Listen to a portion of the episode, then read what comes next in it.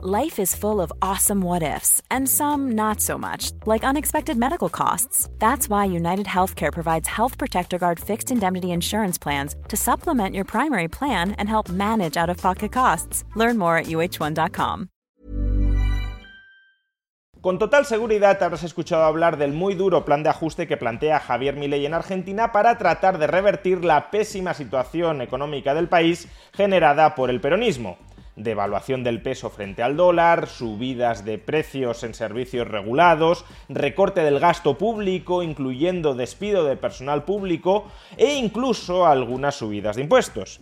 Pero al mismo tiempo es muy probable que no hayas escuchado hablar de que en estos momentos hay otro país que está planteando un ajuste mucho más duro que el de Argentina en forma de devaluación masiva de la moneda frente al dólar, de subidas brutales de precios y servicios regulados, de recorte del gasto público, de subidas de impuestos, etc. Y ese país que está planteando un ajuste mucho más duro que el de Javier Milei en Argentina y del que no has escuchado hablar se llama Cuba. Veámoslo. La economía cubana se halla en una situación verdaderamente pésima. No solo se trata de que su PIB esté en contracción, sino que la tasa de inflación supera el 30% y el déficit público alcanza el 20% del PIB. Tan aberrante es ahora mismo la situación económica de la isla que el propio gobierno socialista de Cuba ha tenido que anunciar un masivo plan de ajuste fiscal que va a padecer, como no, la población cubana. ¿Y en qué consiste ese plan de ajuste fiscal? Pues en una devaluación masiva del peso cubano frente al dólar, en una subida generalizada de los precios de bienes y servicios básicos regulados por el gobierno, en un recorte de los subsidios estatales y también en una subida de impuestos contra los cubanos. Vayamos punto por punto. En primer lugar, el gobierno cubano devaluará nuevamente el peso cubano frente al dólar se trata de la segunda devaluación que se aprobará en los últimos cuatro años. La primera fue el 1 de enero del año 2021, momento en el cual el peso cubano pasó de estar oficialmente a la paridad frente al dólar, es decir, un peso cubano, un dólar. El 1 de enero del año 2021, ese tipo de cambio oficial pasó de la paridad a 24 pesos cubanos por dólar. Pues bien, ahora mismo la cotización del peso cubano en los mercados informales llega a alcanzar los 300 pesos cubanos por dólar. Todavía no sabemos cuál va a ser la magnitud de la devaluación que ya ha sido anunciada, es decir, va a haber devaluación, pero todavía no sabemos la magnitud de esa devaluación, pero si se quiere estrechar la brecha cambiaria, pues habrá que llevar el peso cubano a 200, 220 o 240 pesos cubanos por dólar. Démonos cuenta, en apenas cuatro años habremos pasado de un peso cubano por dólar a 200, 240 pesos cubanos por dólar.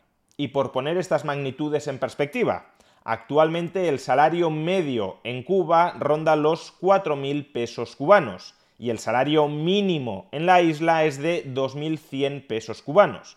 Al tipo de cambio actual, 24 pesos cubanos por dólar, esto supone que el salario medio en Cuba es actualmente de 166 dólares mensuales, no diarios o semanales, mensuales, y que el salario mínimo en Cuba, al tipo de cambio oficial, es de 87 dólares. Pero esto, insisto, al tipo de cambio vigente ahora mismo, que va a ser adicionalmente devaluado durante las próximas semanas a una cifra que todavía no conocemos, pero que puede llegar hasta los 300 pesos cubanos por dólar, porque ese es aproximadamente el tipo de cambio paralelo, el tipo de cambio en el mercado. Pues bien, a 300 pesos cubanos por dólar, el salario medio en Cuba de 4.000 pesos cubanos sería de 13 dólares y el salario mínimo de 2.100 pesos cubanos de 7 dólares. Insisto, 13 dólares y 7 dólares al mes no al día, al mes. Así que ya os podéis imaginar el grado de empobrecimiento en el que vive la isla, y todos los recortes que voy a mencionar a continuación son una consecuencia lógica y necesaria de ese empobrecimiento masivo que vive la isla como consecuencia de más de 60 años de socialismo. Así, en segundo lugar, el gobierno cubano multiplicará por más de cinco veces el precio de la gasolina en Cuba. El precio de un litro de gasolina pasará de 30 pesos cubanos a 156 pesos cubanos. Como ahora mismo Venezuela o México no son capaces de seguir regalándole cantidades ingentes de petróleo a Cuba, no le queda otro remedio que multiplicar por más de 5 su precio. En tercer lugar, si el precio del combustible se multiplica, pues evidentemente el precio del transporte también lo hace. Por ejemplo, el precio en autobús desde La Habana a Santiago de Cuba se va a prácticamente triplicar. Pasará de 255 pesos cubanos a 717 pesos cubanos el precio por ferrocarril para ese mismo trayecto, La Habana-Santiago, se va a septuplicar. Pasará de 95 pesos cubanos a 670. Y la tarifa de avión para ese mismo trayecto se va a prácticamente cuadruplicar, desde 1.100 pesos cubanos a 4.200. En cuarto lugar, otras fuentes de energía que también van a haber incrementado significativamente su precio, aunque no tanto desde luego como el de la gasolina. Pues por un lado tenemos el gas licuado, el cilindro de 10 kilos va a pasar de 180 pesos a 225 pesos, un incremento del 25%, y por otro lado el precio de la electricidad para las familias y las empresas que más consuman también se va a incrementar en un 25%. En quinto lugar, otro suministro básico que se va a encarecer de manera muy relevante va a ser el agua. Aquellas familias que no tengan contador instalado en su vivienda pasarán de pagar el agua a 7 pesos cubanos por metro cúbico a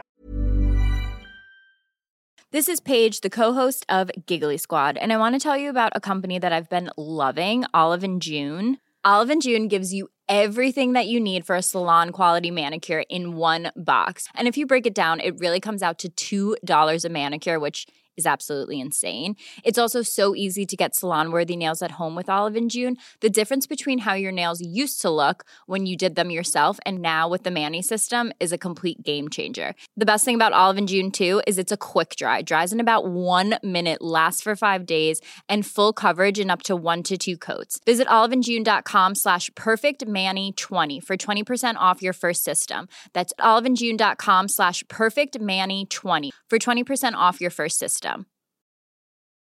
I'm Sandra, and I'm just the professional your small business was looking for. But you didn't hire me because you didn't use LinkedIn jobs. LinkedIn has professionals you can't find anywhere else, including those who aren't actively looking for a new job but might be open to the perfect role, like me.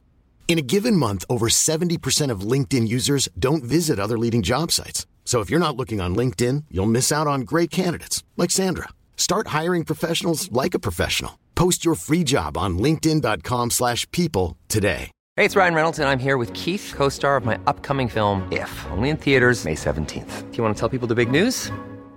All right, I'll do it. Sign up now and you'll get unlimited for $15 a month in six months of Paramount Plus Essential Plan on us. Mintmobile.com slash switch. Upfront payment of $45 equivalent to $15 per month. Unlimited over 40 gigabytes per month. Face lower speeds. Videos at 480p. Active Mint customers by 531.24 get six months of Paramount Plus Essential Plan. Auto renews after six months. Offer ends May 31st, 2024. Separate Paramount Plus registration required. Terms and conditions apply if rated PG. Tener que abonar 21,4 pesos cubanos por metro cúbico. Es decir, su precio se va a más que triplicar entre aquellas familias que, como digo, no tienen instalado contador y que previsiblemente serán las más pobres. En sexto lugar, el gobierno cubano también ha anunciado que reducirá muy significativamente los subsidios de su cartilla de racionamiento. Actualmente el gobierno cubano le subsidia a cada familia la adquisición de una pequeña cantidad de una reducida selección de productos que el gobierno cubano considera básicos. Azúcar, café, arroz, aceite, jabón, etc.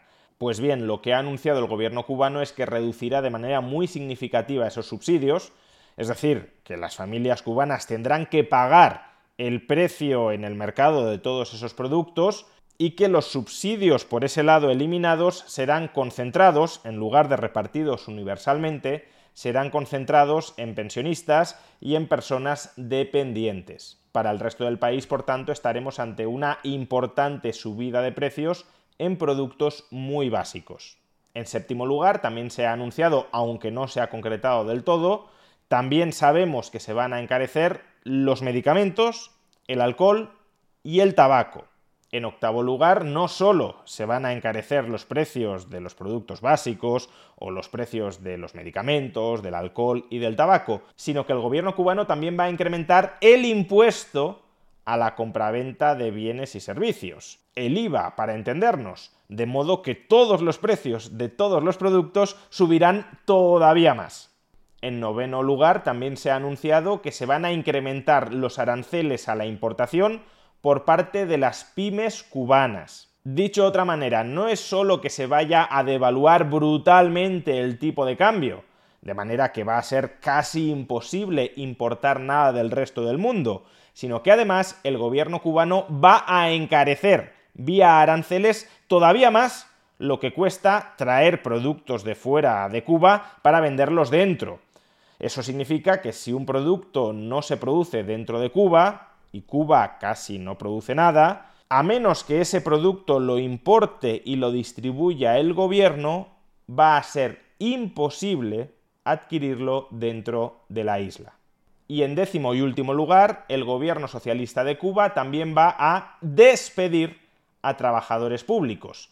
No se ha concretado el anuncio, pero sí se ha anunciado que se van a revisar las estructuras y plantillas estatales, con el argumento de buscar la eficiencia, que es perfectamente posible. Es muy probable que la plantilla de empleados públicos en Cuba esté del todo sobredimensionada, pero no deja de ser llamativo que un gobierno socialista vaya a despedir a trabajadores públicos. En definitiva, este es el brutal ajuste económico que el gobierno socialista de Cuba está preparando para tratar de estabilizar mínimamente la situación económica y financiera de la isla después de estar enfrentándose a una altísima inflación, a una brutal depreciación del tipo de cambio y a un desabastecimiento generalizado de casi todos los productos dentro de la isla. Como decía al principio, es muy probable que conozcas muchos detalles del plan de ajuste que plantea Javier Milei para la Argentina. Igual de probable que no conozcas ninguno de estos ajustes que ya han sido anunciados por la dictadura cubana contra su población. Y eso que Milei no tiene la responsabilidad de los ajustes que tiene que aplicar en Argentina para estabilizar la situación macroeconómica. La necesidad de esos ajustes es consecuencia del despropósito de gestión económica perpetrado por el gobierno anterior. Pero en el caso de Cuba, la tiranía socialista sí tiene plena responsabilidad de haber arruinado durante seis décadas al país y de estar, por tanto, condenándolos ahora mismo a la absoluta pobreza. Aunque, según el dictador cubano Miguel Díaz Canel, todas estas medidas de brutal ajuste económico no van a impactar en la población como podemos leer en este tuit, ya lo hemos dicho, nada, absolutamente nada de lo que hacemos es para afectar al pueblo. Nuestra principal tarea es la recuperación económica. Las medidas anunciadas ayer darán un salto necesario en la economía. Haremos más revolución y más socialismo.